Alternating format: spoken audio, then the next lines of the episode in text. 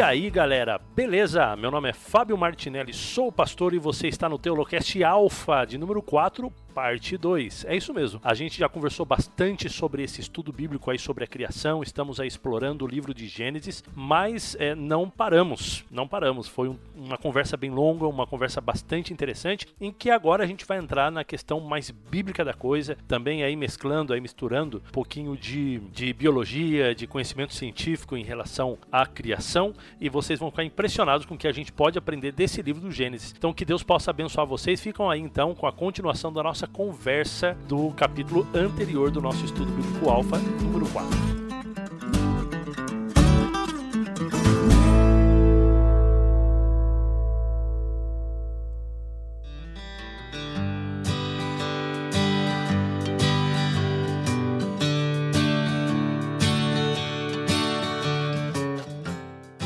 Pegar nossas Bíblias, vamos abrir nossas Bíblias aí em Gênesis no capítulo 1. Vai ter os textos para os nossos ouvintes acompanharem também e a gente vai dividir aqui as leituras. Então vamos começar aqui, né? É, Fábio, você tem como ler para a gente Gênesis capítulo 1, certo? Aí depois o Rodolfo lê o do primeiro dia, Gênesis 1, é, 3 a 5. No princípio criou Deus os céus e a terra, e a terra era sem forma e vazia, e havia trevas sobre a face do abismo, e o Espírito de Deus se movia sobre a face das águas. Bom, aqui então a, a Bíblia ela traz para gente já sem muita explicação, sem muita preocupação, na verdade, de explicar qualquer coisa. No princípio criou Deus os céus e a terra. Então não tem muita, não tem muita volta. Como o Irving falou, essa foi a intenção é, do autor bíblico ao escrever para o seu público original era deixar isso muito claro. E aqui ele dá alguns detalhes interessantes sobre como era essa terra, o que, que estava acontecendo, é, qual que era o qual que foi o movimento de Deus para trazer as coisas à existência. É, bom, a gente pode explorar muitas coisas teológicas só nesses dois textos, né? mas não é o nosso objetivo muito hoje. Então vamos, vamos lá, vamos avançar aqui para a nossa questão mais biológica da coisa. Eu gostaria de deixar um comentário é, olha só, no versículo 1, no princípio criou Deus o céu e a terra, os céus e a terra. É, é muito interessante a gente comentar isso, né, porque o, a pessoa quem escreveu, e de acordo com a cultura judaico-cristã tenha, tenha sido Moisés, existe uma preocupação aqui. Né? Por quê? Porque o povo estava vindo de uma cultura egípcia, onde tinha ali vários deuses. E o povo ficou ali por, por pouco mais de 400 anos. Então, os princípios né, que tinham sido passados para eles nas gerações anteriores foram se perdendo. Então, para eles, para que eles tivessem aquela noção de que, olha só, existe um Deus, um Deus verdadeiro que criou todas as coisas, ele já começa dizendo: olha só, no princípio criou Deus o céu e a terra. Esse é o tipo de coisa que era importante para eles na época, justamente por causa desse contexto, mas também para a gente é muito importante para o fortalecimento da nossa fé em saber que Deus esteve no presente para criar todas as coisas.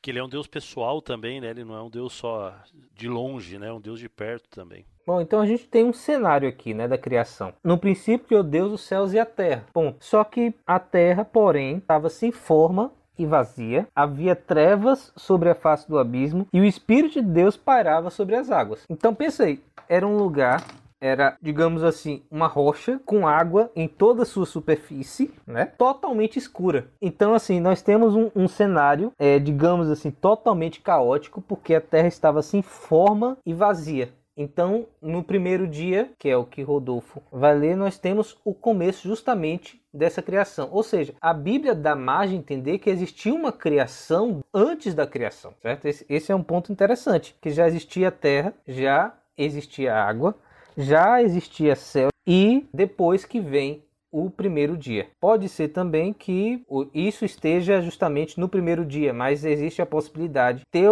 uma criação antes do primeiro dia. Rodolfo pode ler para a gente aí? sim, sim. É, existe essa possibilidade realmente, né, de ter algo anterior, né, e porque ele é específico da Terra, mas é como você tinha comentado, né, que o universo, né, e toda a estrutura antes, enfim, é algo que dá margem para se pensar dessa maneira também.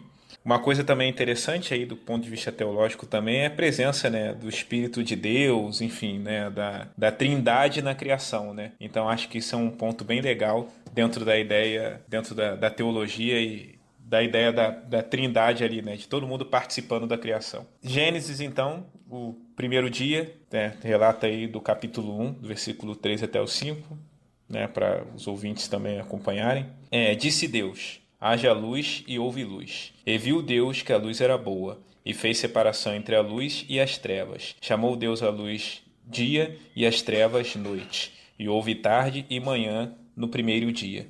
Então, uma coisa legal aí que vale a pena ser comentada é primeiro a presença da luz. Né? A luz é algo anterior ao sol, né? Então, se você olhar depois e vai ver a criação aí do, do sol, né? então a luz, e isso é cientificamente comprovado também, né? Que tem uma questão de né, eles fizeram um estudo e achei muito interessante isso, né, de que a luz ela tem realmente, é, ela antecede, né, ela é mais antiga que o Sol, né, dentro do argumento até mesmo científico, né, e é muito legal porque a gente vê isso na Bíblia também, né, Deus criou a luz, né, e aí houve tarde e manhã, e essa ideia invertida, né, eu acho muito legal também, né, que era trevas e depois veio a luz, né, então é a, a conta, né, como se conta, né, começa com à noite e termina com amanhã. Né? Então é mais ou menos assim a ideia né, que ele apresenta o primeiro dia e assim vai se seguindo os outros dias também. Houve tarde e manhã. Começa de noite termina de manhã. Né? Quer dizer, de um pôr do sol até o outro pôr do sol. Esse é um ponto bem interessante da criação e que a gente consegue ver aí né, que Deus criou no primeiro dia. Criou um ritmo, né? O segundo ponto, é, dando até continuidade, o Rodolfo, é, que a gente pode levar em consideração, você falou aí né, na presença da luz, é como das primeiras coisas, é, e depois comparou com o Sol, o Sol ele foi criado no quarto dia.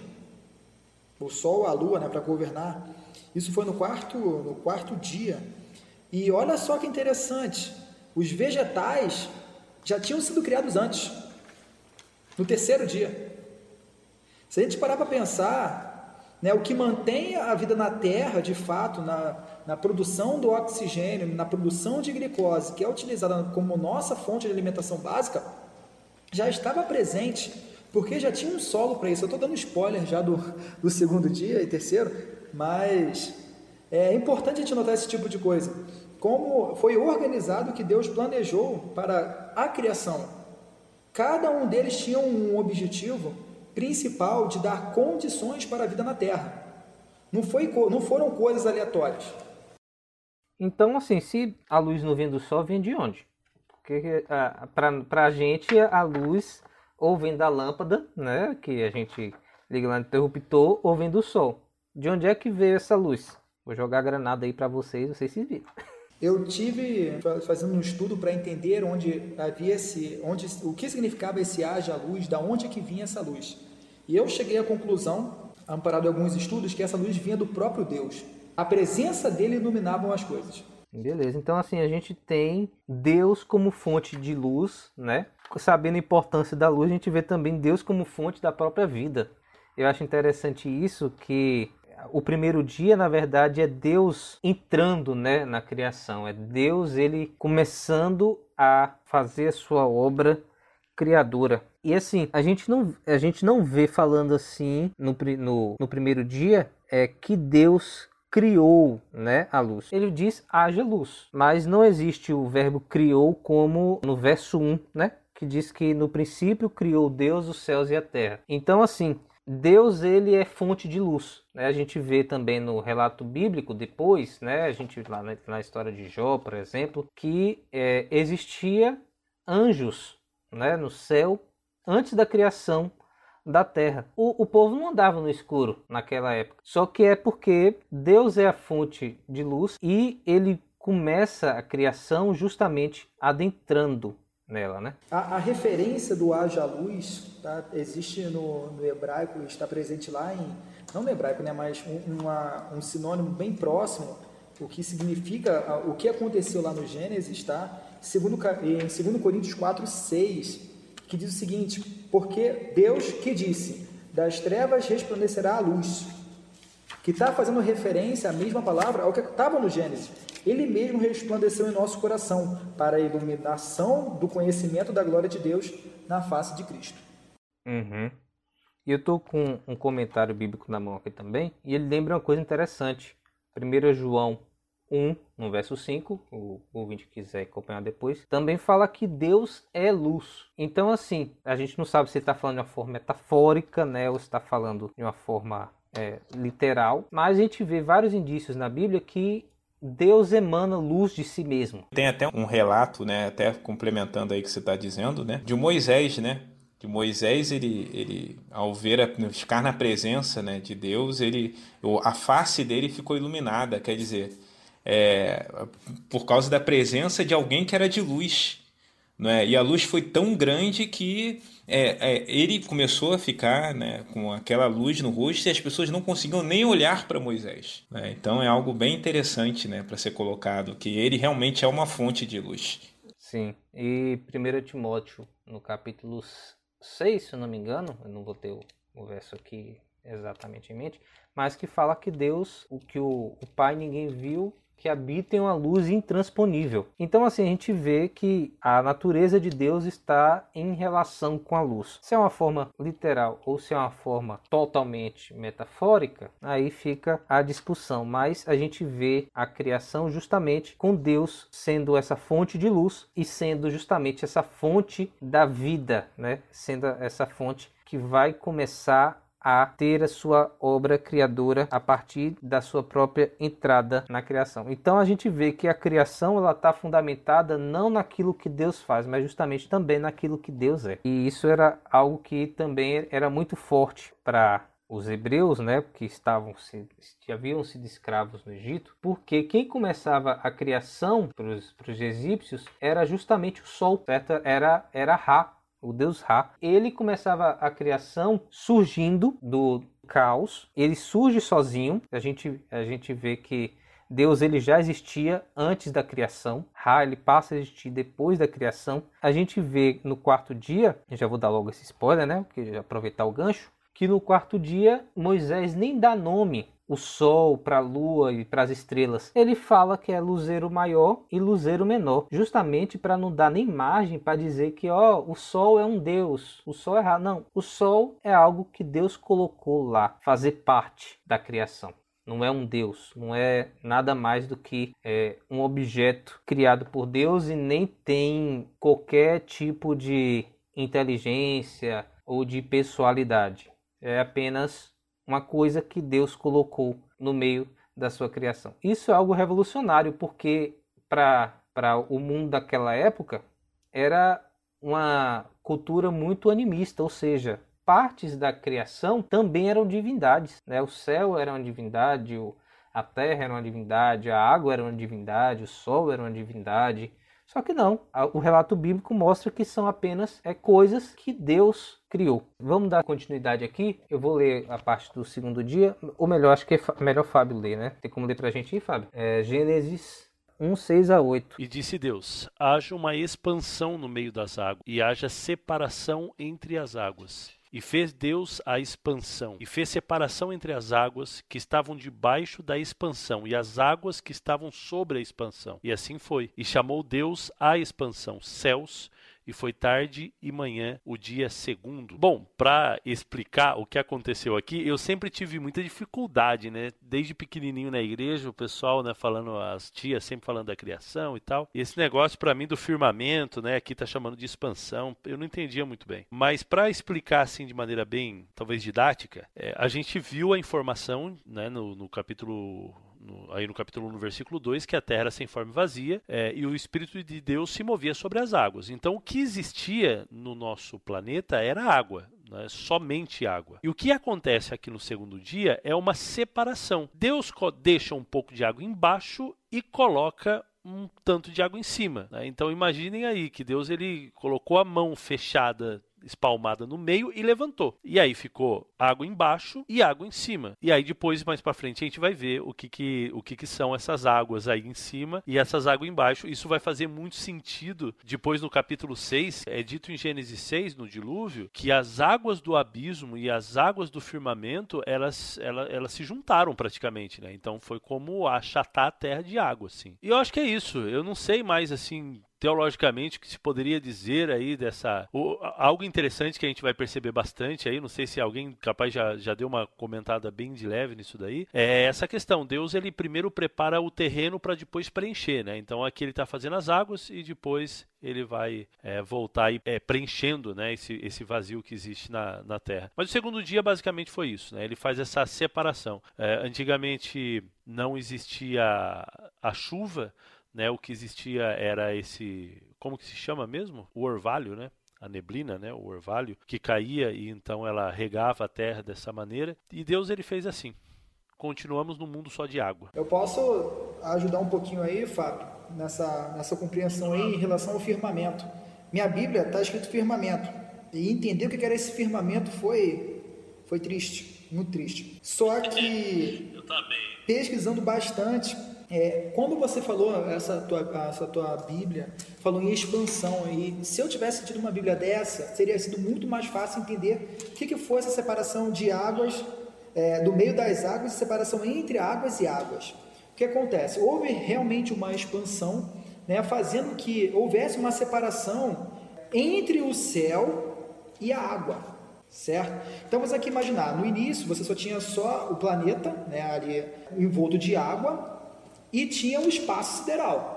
Quando aconteceu essa separação, houve uma coisa que fazia a separação entre esse espaço onde estão as estrelas né, e o planeta.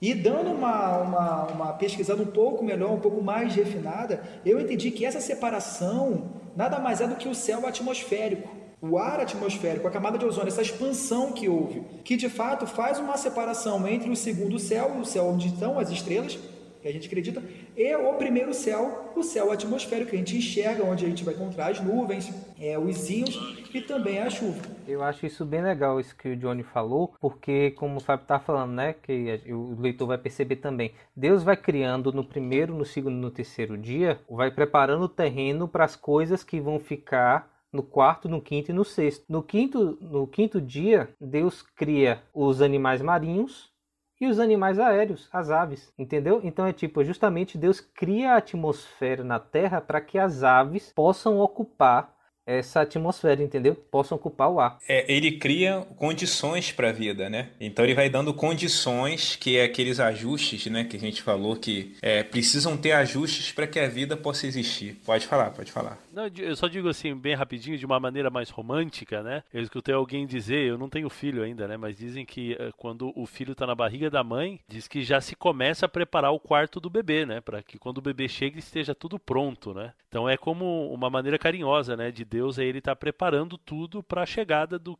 daquele que vai ser a sua criação suprema, né? Que é o homem e a mulher. É, é muito legal porque essa, esse contexto da atmosfera ele é importante né? Porque cientificamente falando, né, o universo ele não teria condições para a gente viver. Então essa atmosfera quando ela é criada, né, você cria ali um, um ambiente propício, né, uma uma estrutura propícia para filtrar os raios solares quando eles começarem a vir, né, para poder aprisionar ali o ar, né, e ter trocas ali dentro, né, e ter todo o ciclo hidrológico também, né. Ele mostra que esse ciclo hidrológico ele está presente tanto na atmosfera quanto ali no, no mar. Né? Isso é muito legal.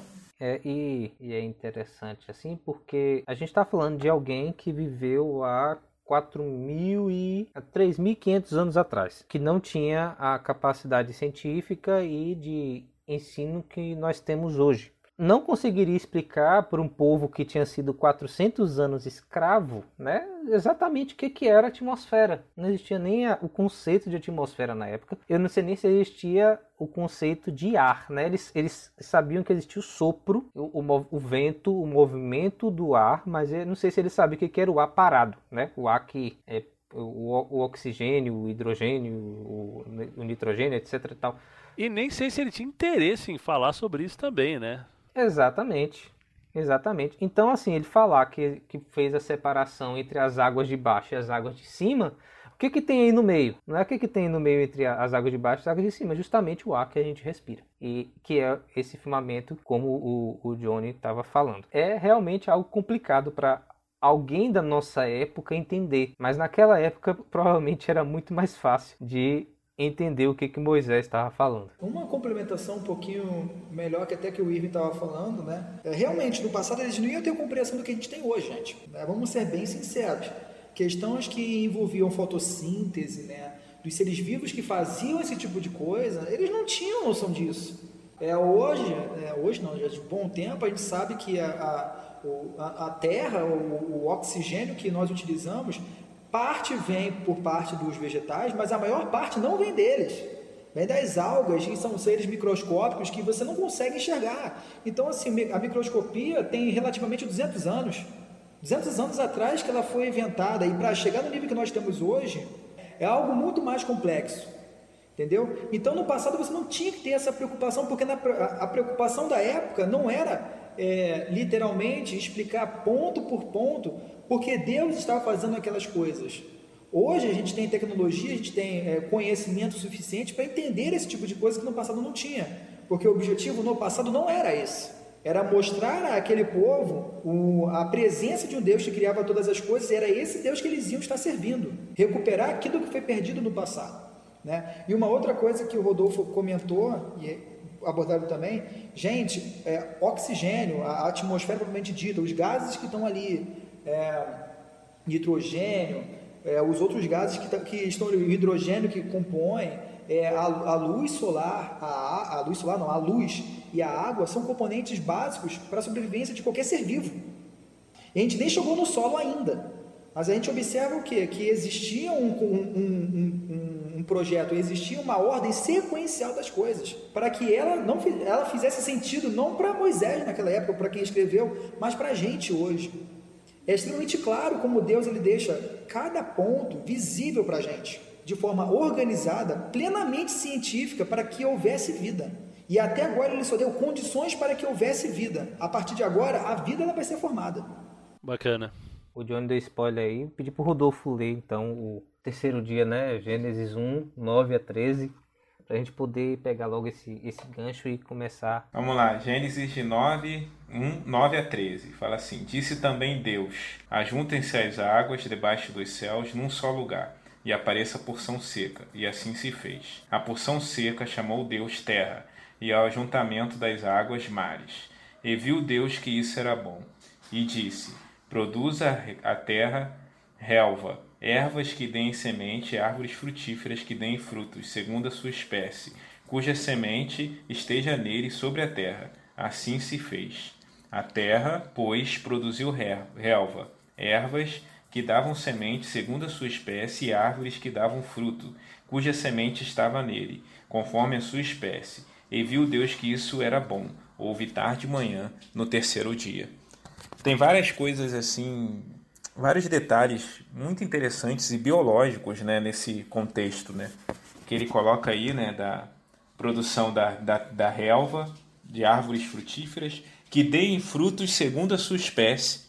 Né? Então é, é, é muito interessante essa fala né, das árvores derem frutos segundo a sua espécie. Não tem como, é, por exemplo, de um, uma, uma uva nascer de um pé de, de cajá, de outra coisa, entendeu? Não, a uva vai nascer de um pé, não é referente a isso, da videira, não é? Então a gente consegue ver que Deus ele programou, não é, de forma que acontecesse segundo a sua espécie, não é? Isso é muito legal, né? E aí a presença das sementes, não é? E isso é, já indica já um, um conceito botânico, não é que a semente dá origem às as plantas, isso tudo no contexto do passado também sendo apresentado dessa maneira. É um contexto bem complexo, né? Para com o conhecimento que a gente tem hoje e naquele no passado para Moisés escrever isso, eu acho muito interessante como que Deus ele ele capacitou Moisés a escrever dessa maneira, de uma maneira tão biologicamente correta, né? Uma coisa só pode dar aquilo de acordo com a sua espécie. É, Rodolfo, Dando aqui uma complementação, esse, esse dia, para mim, é um dos dias mais importantes para, é claro, né, durante a criação, para de fato manutenção da vida. Porque olha só, para que a gente tenha vida de fato, né, Deus foi dando as condições para isso, mas quando ele coloca vegetal na terra, né, e tudo que Moisés podia ter ali, né, dando essa descrição, é, é, é muito legal isso. Né? São seres autotróficos, são seres que produzem o próprio alimento. tá? e que fazem fotossíntese. O que, que é isso? É nada mais é do que a renovação do ar, retirada de gás carbônico com molécula de água para liberar, para produzir glicose e liberar oxigênio que a gente respira. Né? Ou seja, aquela atmosfera que foi criada, ela é mantida com eles. Certo? E agora Deus dá o que? Condições para que seres que é, não sejam autotróficos, que não produzam o próprio alimento, possam surgir se alimentando desses próprios seres vivos. Se a gente parar para pensar, tirando os alimentos que são de origem animal, todos os nossos alimentos vêm de vegetais. E é um conceito que a gente traz até hoje para isso. E ressaltando, Johnny, a questão do sol, né? Que o sol surge depois, né? Então é algo muito interessante isso também, né? Porque os autotróficos precisam da luz, né? Para fazer a fotossíntese. Só que a luz já estava presente com o próprio Deus, né? No caso aí, sendo a verdadeira fonte de vida, né? Do, desse universo, do nosso universo. Vamos lá para o quarto dia? 14 a 19, né? Disse também Deus: haja luzeiros no firmamento dos céus, para fazer a separação entre dia e noite, sejam para eles, eles para sinais, para estações, estações do ano, né? Para dias e anos, e sejam eles para luzeiros no firmamento dos céus, para alumiar a terra e assim se fez. Fez Deus os dois os grandes luzeiros, o maior para governar o dia e o menor para governar a noite, e fez também as estrelas. E os colocou no firmamento dos céus para iluminar a terra, para governarem o dia e a noite, fazerem separação entre luz e as trevas. E viu Deus que isso era bom. Houve tarde e manhã no quarto dia. O que, que a gente entende aqui? Primeira grande coisa, né? a preocupação que Moisés tinha de mostrar para o povo a função do Sol e da Lua. Tá? Que eles vinham de uma, de uma cultura que é, é, idolatrava, endeusava o Sol e a Lua, né? que era representado pelo Deus Ra e Deus Cônsul, se não me engano, que era o Deus da Lua, o Deus Lua. Tá? Então existia essa primeira preocupação. Mas a segunda é o que? É a manutenção das estações do ano. Gente, isso tem uma importância absurda na, no, na manutenção dos nutrientes na Terra. Cada é, é, estação do ano ela tem uma representação, né, auxilia na manutenção dos nutrientes ainda na terra, para servir de nutriente para os próximos vegetais que estão vindo. Tá? Então, assim, mesmo que ele tenha criado esse sol, que tenha criado tanto o sol quanto a lua para determinados fins, que era diferente que o povo acreditava, né, a presença das estações do ano e separação de dias foi algo que fez muita diferença à época e é importante para a gente hoje para qualquer ciclo biológico, principalmente as estações do ano. E também o efeito né, que eles causam né, na Terra, tanto o Sol quanto a presença do Sol, não é que é a, a energia né, que ele fornece para a Terra, e também a Lua, né, com o efeito das marés, não é? E enfim, não é todo esse esse esse ciclo sendo estabelecido e sendo ajustado novamente, como a gente já tinha falado anteriormente, para se ter vida. Né? É como se fossem os relógios né, que você vai ajustando com horários, né? E aí, para que a, a, vida tenha condições de, de fluir de maneira plena, né, esses relógios teriam que ser ajustados. E aí Deus estava ajustando as coisas. Ó, vai precisar da lua para ter o efeito da maré, para ter o efeito ali do, do vai precisar do sol para ter na presença do dia, para ter ali a, a, questão da energia que ele fornece e formar aí os, como o Johnny explicou muito bem, né, é, o inverno, as estações, enfim, tudo isso condicionando a possibilidade de vida e o ritmo né, de cada dia e de cada ano e de cada mês, enfim, e cada coisa aí que a gente está marcando hoje e Deus já estava estipulando já um ritmo aí, né, dentro da criação. Eu acho importante a gente falar uma coisa, assim como a Bíblia dá margem a entender que existia uma criação antes da, da semana da criação, né, a Bíblia também dá margem para entender que é, o Sol e a Lua e as estrelas já existiam antes também da criação. Por que, que eu digo isso? Porque é, quando a gente vai ver toda a questão da astronomia, né, da teoria do Big Bang, é, quando a gente vê que a, a distância né, das estrelas e a velocidade da luz, e toda aquela questão dos anos-luz, que tipo, tem estrelas que estão a bilhões de, an de anos-luz da gente, galáxias e etc. E demorou bilhões de anos para a luz chegar até nós, o que é, é, seria algo impossível de acordo com o relato bíblico que mostra que a, a, a, a criação tem entre é, 10 e 6 mil anos, mais ou menos, né? Pouco mais, pouco menos, tal. Pode ser algo na faixa, na faixa desses milhares de anos, mas não em faixa de milhões de anos, em bilhões de anos. Só que no quarto dia tem uma coisa interessante. Moisés não usa para falar que Deus fez né, os, os luzeiros, como está aqui no verso, é, no verso 16, fez Deus os, grandes, os dois grandes luzeiros, ele não usa o mesmo verbo que ele usa no começo, né, no verso 1, como eu falei primeiro, o, o criar. Né? No hebraico, é, Rodrigo Silva explica até melhor do que eu no vídeo que eu, que eu falei, né, vou colocar os links. No hebraico, o, o criar, que está aqui no, no verso 1, é algo que indica uma criação sobrenatural.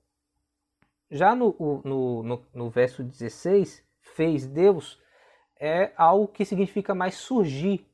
Ou seja, existia algo que fazia com que a luz de fora não entrasse na terra. Por isso que a terra estava, a terra estava em trevas, certo? E Deus que entrou na criação, trazendo a luz e trazendo a vida, certo? Então, assim, Existe a possibilidade de Deus ter criado o universo todo na semana da criação e não apenas a vida na Terra? Existe. Assim como Deus criou Adão e Eva, né? A gente vai ver mais na frente, e os seres e todos os seres vivos, já adultos, mesmo tendo poucos dias, poucos poucos minutos, poucas horas, né, de vida, é, Deus pode ter criado também todo o universo já maduro, já adulto. Mas não exclui também a possibilidade de já existir toda uma criação, né? É, até com talvez outros planetas que já habitavam vida criado por Deus, e aí a gente vai entrar em um bocado de coisa, né? Mas já existe a possibilidade de existir uma criação muito mais vasta do que apenas a criação aqui da Terra e a partir da Terra ter começado todas toda a criação, a criação de todo o universo. Não, a criação na Terra, a criação da vida na Terra, melhor dizendo, pode ser apenas a criação do, daquilo que nós conhecemos hoje. Mas pode existir, fora disso, toda uma questão cósmica que a Bíblia não está interessada em apresentar em um primeiro momento. Ela está querendo dizer o quê? Que quem criou tudo que a gente vê, tudo que nós temos ao nosso redor é Deus. Não existe nenhuma outra fonte de criação a não ser o próprio Deus. Ele está contando a história da Terra, né? Existem outros sistemas, né, no universo, né? O sistema solar, né, que tem o Sol ali, né, e os planetas girando ao redor do Sol. Existem tantos outros sistemas, né, infinitos aí, né, de que não dá nem para a gente mensurar né, uma infinidade. Então, dentro da criação, a gente percebe que a Bíblia se reserva a contar a história da Terra né, e ao redor da Terra. Fugiu disso, é, a, a gente não consegue mensurar porque a Bíblia também não dá margem para isso. Né? Vamos lá para o quinto dia, né? Vamos lá que a gente já está chegando perto aqui. No quinto dia, Fábio, lê para a gente, por favor. Leio. Disse também Deus: Encham-se as águas de seres vivos, e sobre a terra voem aves sob o firmamento do céu. Assim Deus criou os grandes animais aquáticos e os demais seres vivos que povoam as águas de acordo com as suas espécies, e todas as aves de acordo com as suas espécies. E Deus viu que ficou bom. Então Deus os abençoou, dizendo: Sejam férteis e multipliquem-se, encham as águas dos mares, e multipliquem-se as aves na terra. Passaram-se tar a tarde e a manhã, e esse foi o quinto dia. É, então é, é, o que a gente já está comentando aqui, justamente o, o, verso que eu li é, foi do segundo dia, que foi essa separação né, entre as águas, e agora Deus é, ele vai preencher, ele vai preencher então as águas embaixo e o firmamento em cima, né? então ele vai preencher as, aves as águas embaixo com os animais aquáticos, né? E de novo, né? Igual o, o Rodolfo ele comentou, segundo a sua espécie. E depois ele vai também fazer com que se produza as aves do céu, segundo a sua espécie também. Então ele está preenchendo agora esses espaços que ele havia criado com seres para poder viver nesses espaços, né? Então cada um desses seres tem as suas habilidades para poder viver, né? Um peixe na água e, a, e, e o passarinho lá no céu. É, Deus deu condições para que esses seres vivos pudessem vir a, a viver nessa, nessa, nesse primeiro momento. O ar, a água, tudo ali presente. Né? Depois ele vai lá e povoa a terra com vegetais. Você vê que ele está dando forma de subsistência para todos esses seres vivos né, os vegetais que serão utilizados como alimentos para as aves e também para os, animais marinhos, tá? Os, os, outros vegetais que vão ficar na terra, que vão servir também de alimentos para os animais que vão morar na terra. Então, após Deus ter dado todas as condições necessárias para a vida, ele começa literalmente a povoar a terra. Não fazia sentido ele povoar primeiro a terra e depois dar condições para os seres vivos. Primeiro ele dá condições e após isso ele cria os seres vivos para que utilize o que ele criou para esses próprios seres vivos. Para a vida se manter, né? Então a gente chama isso de ecologia, né? Então ele criou todo um conceito ali ecológico para que a vida se sustentasse. Né? Ele criou essas condições.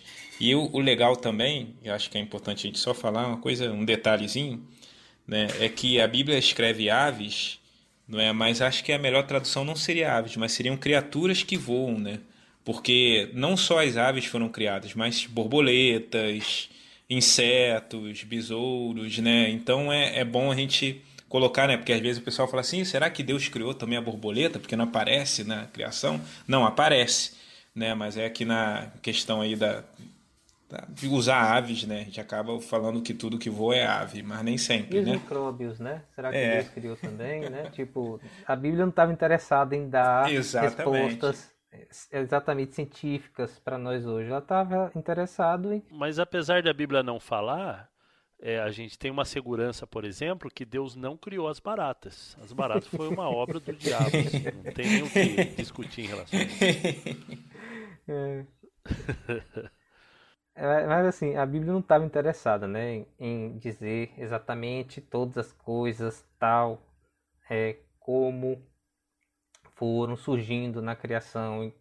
É, tipo, Deus criou é, os micróbios em qual dia? Né? Foi no terceiro ou foi no, no quinto? Né? Não está interessado. Né? A Bíblia está interessada em, é, primeiro, que é, uma, que é uma coisa para o seu contexto, né? E a partir desse contexto a gente pode é, tirar lições para nós hoje. Mas ela está interessada em mostrar o poder do Deus Criador que criou todas essas coisas. Exatamente. E é aquilo que a gente tem que. que você colocou, né? Que tem que olhar com óculos do passado também, né? Porque a existência, a ideia né, concebida de micróbios só começou a ter realmente uma, uma discussão científica com a descoberta do microscópio, né?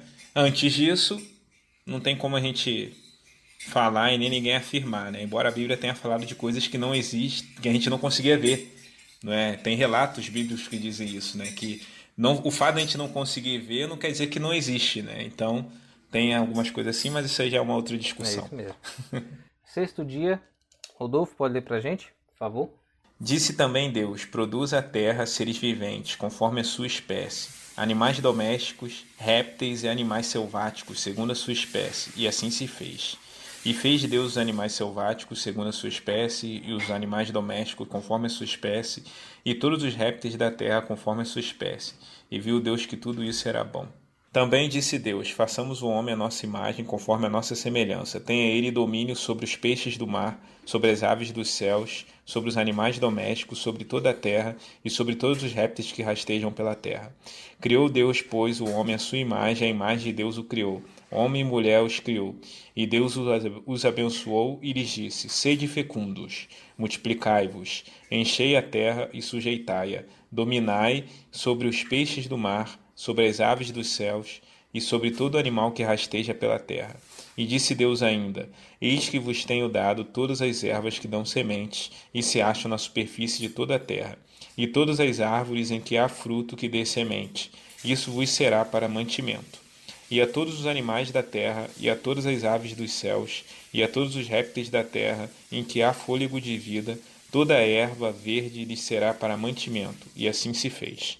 Viu Deus tudo quanto fizera, e eis que era muito bom. Houve tarde e manhã no sexto dia. O 2,7 Então formou o Senhor Deus o homem do pó da terra, e soprou as narinas o fôlego da vida, e o homem passou a ser alma vivente. Bom, aqui tem alguns detalhes interessantes, né? Que é, Deus ele colocou né, o homem né? Ele, primeiro ele fez o homem à nossa imagem, né? então isso é um ponto muito interessante. A forma como Deus modelou, ele fez o homem de uma maneira diferenciada das outras, né? dos outros animais. Né? Então ele fez o homem à imagem dele. Né? Isso é um ponto importante que tem que ser ressaltado. E um outro ponto também muito interessante né, é que ele colocou o homem sob domínio da criação. Né? Ele falou assim: olha, eles vão ser aí não é? é? Você vai ter domínio sobre os peixes, sobre as aves, sobre os animais e tal. Então ele colocou o homem com essa capacidade. Isso é uma coisa importante, né? E aí quando a gente entra nos conceitos aí biológicos, enfim, né, de preservação, que a gente tem que ter essa, essa ideia porque Deus ele colocou essa responsabilidade para gente. A gente tem uma responsabilidade de cuidar da natureza, não é, como um instrumento que Deus colocou nas nossas mãos. Né? Nós somos então é como se fosse aí o, a ideia né, de você administrar, né? Deus colocou aquilo ali para você administrar e Deus usou e deu todo o suporte para que a vida, a nossa vida fosse sustentada através desse desse dessas ervas, dessas plantas que ele colocou para gente. E aí, no versículo 2,7, ele fala que o, o Senhor Deus formou o homem do pó da terra e soprou as narinas, ou seja, é, Deus, ele, é, além de ele ter formado com as suas próprias mãos, não é, ele, é, esse sopro, né, essa essência, essa vida, ele doou aquilo, né, a vida para gente. Então isso é algo assim doado diretamente de Deus ali, das mãos dele e do sopro dele. Então isso faz com que é, é, seja algo muito especial e algo único esse momento da criação. É, só pegando pequeno, um pequeno gancho, é o que o Rodolfo falou, né, em relação ao, ao ápice do, da criação, que foi a criação mesmo do homem. Né? As atribuições que Deus deixou ao homem, como governador, né, como, como a pessoa que ia cuidar, né, tanto homem quanto mulher, do que Deus tinha criado, é algo muito bom. Né? E outra coisa, a forma como foi feita. Deus criando as outras coisas foi no falar. Quando ele vai lá e cria o homem, gente, existe intimidade, existe cuidado, existe manejo. Quando você quer fazer alguma coisa que é literalmente algo manual, você tem todo o cuidado. É muito fácil a gente chegar e falar para alguém fazer alguma coisa para a gente, a pessoa vai lá e faz. Né? A gente não teve o trabalho disso, né? mas Deus parou para fazer isso. Quando Deus para para criar um homem, para fazer o formato do homem, posteriormente a mulher, como é que ele fez também, a gente entende que houve um cuidado, houve um carinho, né? houve uma relação ali da, de criatura criador. A gente teve maior relação com ele do que todas as outras coisas que foram criadas na terra. Porque nós literalmente fomos formados à imagem dele, à semelhança deles, a, dele pelas suas próprias mãos. Nós vemos aí a, a criação, né, como o Johnny está falando do homem, forma totalmente diferenciada. Né? Nós vemos também a questão do homem ter sido criado em imagem e semelhança de Deus. Né? A gente vai falar melhor sobre isso no próximo estudo, né? mas nós vemos que Deus ele tem um apreço especial pelo homem, como o, o Rodolfo estava falando, que o homem ele é colocado como o é, representante de Deus na Terra, né? como a sua imagem, a sua semelhança, como o governador da terra, alguém que foi colocado para cuidar né, é, dessa terra como o próprio Deus cuidaria. Então é justamente esse essa visão que o, o criacionismo tem, é, o criacionismo bíblico, né, no caso, tem da, da criação né, de Deus, é, como é, uma expressão de quem Deus é, né, também. É Deus que começa a criação, Ele começa dando, vindo até a criação, dando vida, dando luz, é Ele que tem o poder de criar todas as coisas, Ele que faz as coisas de maneira sobrenatural. Então, tipo, nós quando nos sentamos, né, para estudar a natureza, estudar tudo o que Deus criou, nós estamos também é, olhando né, para as digitais desse Deus. Nós estamos olhando para as evidências que apontam para esse Deus criador, né? E é, aí a gente consegue entender melhor quando Paulo fala, né, que que Deus se revela através das coisas que foram criadas, quando o salmista também diz que a gente viu no estudo número 3, né? É Deus ele está se revelando também em sua criação. Só que assim, a gente vê que a Bíblia tem uma narrativa em que ela mostra não apenas a criação, né? A gente vai estudar nos próximos estudos, né? A gente vai ver é, um pouco mais dessa narrativa. Só que a melhor forma da gente crer na Bíblia, pelo menos é isso que nós acreditamos, certo? Pode ter gente que discorda, é justamente acreditando nessa criação poderosa e sobrenatural de Deus em seis dias. E no sétimo, como a gente lê aqui nos versos de Gênesis 2, 1 a 3 diz o seguinte: Assim, pois, foram acabados os céus e a terra e todo o seu exército. E havendo Deus terminado no dia sétimo a sua obra que fizera, descansou nesse dia de toda a sua obra que tinha feito.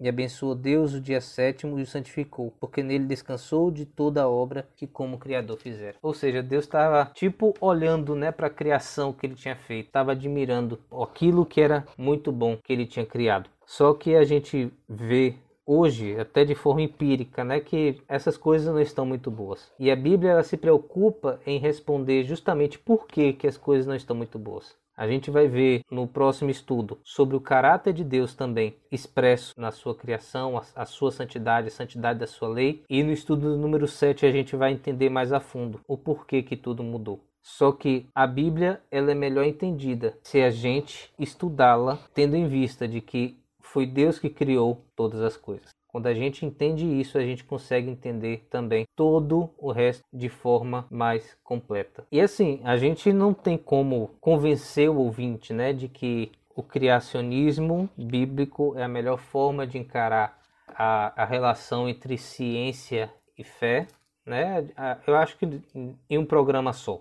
Né? E, e, tudo bem, né? A gente pode recomendar também outros, outros materiais. Eu, eu gostaria que o Rodolfo e o Johnny também recomendassem esses materiais. Eu vou recomendar aqueles vídeos que eu já falei. Mas assim, a gente tem que reconhecer também que fomos educados em toda uma, uma cultura, em uma sociedade em que tem o prazer, eu até diria, o prazer de colocar a Bíblia, Deus e a criação em xeque. Então a gente não tem como ser arrogante ao ponto de dizer não, agora todo mundo vai acreditar na criação. Mas mesmo que você não acredite, continue ouvindo nossos estudos, que as coisas vão clareando também.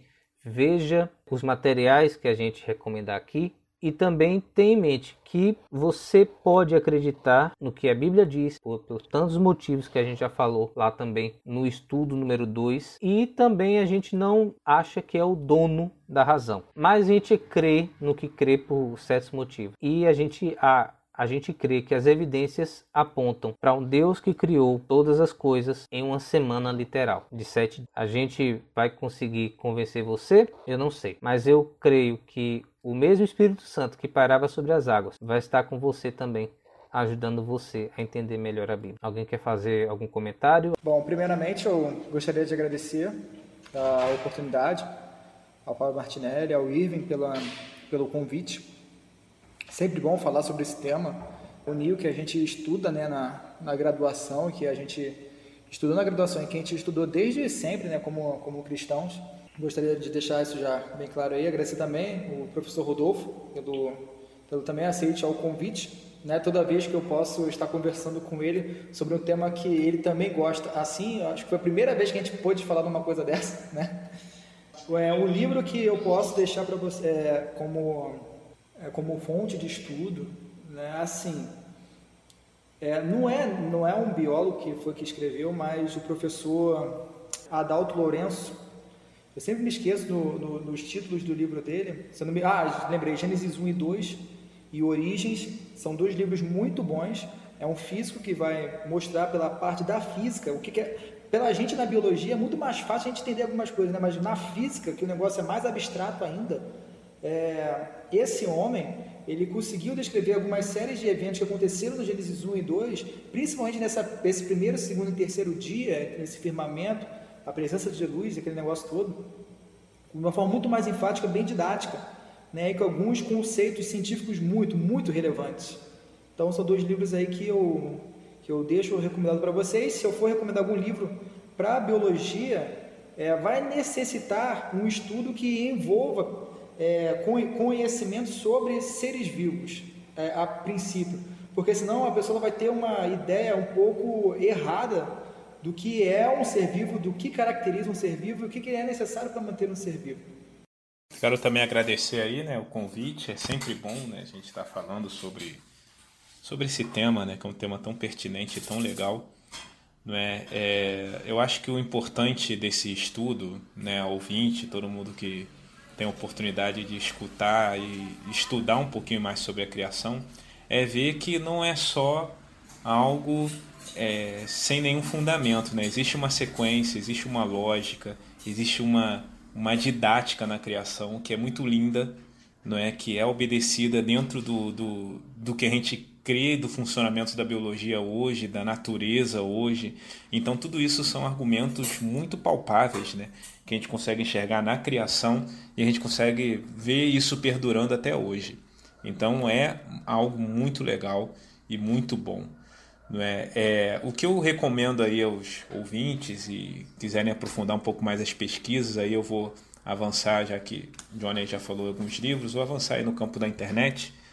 Não é, é você acessar a sociedade criacionista, não é? Você tem é, artigos e materiais muito bons, né, na sociedade criacionista, né, na página da sociedade criacionista, né? É algo muito legal, né? Você tem aí o, o, o próprio né, o Rodrigo Silva, né, que também traz alguns materiais muito interessantes, né, que você consegue explorar e ler de uma forma até bem didática.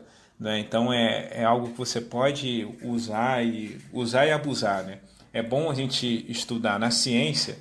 A gente costuma dizer o seguinte, né, que a gente quando coloca a pulga atrás da orelha e a pessoa vai lá e começa a procurar e buscar aquele assunto. O objetivo do estudo é esse. É a gente colocar essa pulguinha aí atrás da orelha, você vê né, e você querer se aprofundar mais, querer conhecer um pouquinho mais, isso aí faz parte para a gente compreender e formar nossa visão. É só para finalizar, né, eu lembro que quando eu me formei né, na faculdade de biologia, é, eu tive professores muito assim fortemente evolucionistas, né? E eu tive um que foi um dos melhores que eu tive, né? Que deu aula inclusive de evolução, que ele relatou algo muito interessante.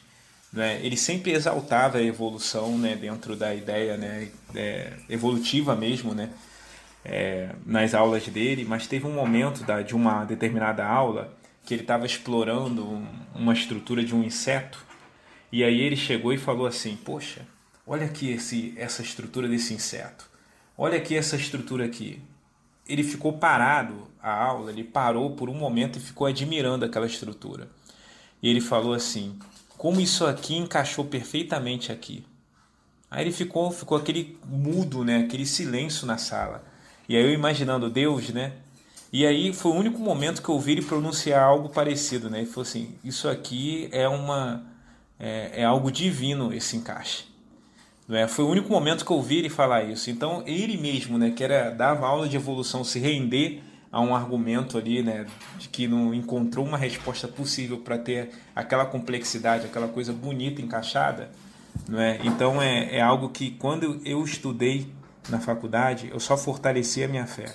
Eu vi que Deus é um Deus criador, é um Deus capaz de criar tudo isso e todas essas estruturas que a gente vê hoje, essa complexidade, essa coisa bonita. Não é que, embora o, o pecado tenha degenerado um pouco isso, a gente consegue ainda enxergar a beleza nisso tudo. Eu acho que a gente pode orar depois dessa, né? Rodolfo, tem como você orar pra gente? Eu gostaria de agradecer novamente vocês dois, certo? Por terem participado com a gente aí. É o episódio que eu, com todos os contratempos que a gente teve aqui durante a gravação, pessoal, mas foi um episódio que eu gostei bastante de gravar, certo? Vou pedir pro Rodolfo orar pra gente aí. É, Fábio quer falar alguma coisa também? Não, só agradecer o pessoal aí também é, pela participação. Eu acho que valeu bastante a pena. Eu gostei bastante também de cada colocação que foi feita aqui. E foi uma benção. Obrigadão aí, Rodolfo, Johnny. E realmente a gente cresceu bastante aí com a visita de vocês no nosso Teolocast Alpha. E espero que seja o primeiro de muitos aí. Ok, obrigado aí pelas palavras e tudo mais. Agradeço a todos vocês aí. Né? O Johnny também, que foi feito o convite não é, diretamente, também a Irme aí, Fábio, muito obrigado, tá bom? Vamos orar. É, Pai nosso que está nos céus, muito obrigado, Senhor, por esse momento que tivemos de estudo da Tua Palavra, de estudo da natureza, né, observando aí as, os aspectos criativos, né? Queremos te agradecer pelo seu cuidado por cada um de nós esteja abençoando a cada um aqui, Senhor, a cada ouvinte também. Se eu posso estar colocando a sua mão, abençoando a cada um de nós, as nossas famílias e de cada ouvinte também, Senhor. Queremos te agradecer pelo dom da vida, é isso que nós pedimos e te agradecemos em nome de Jesus. Amém.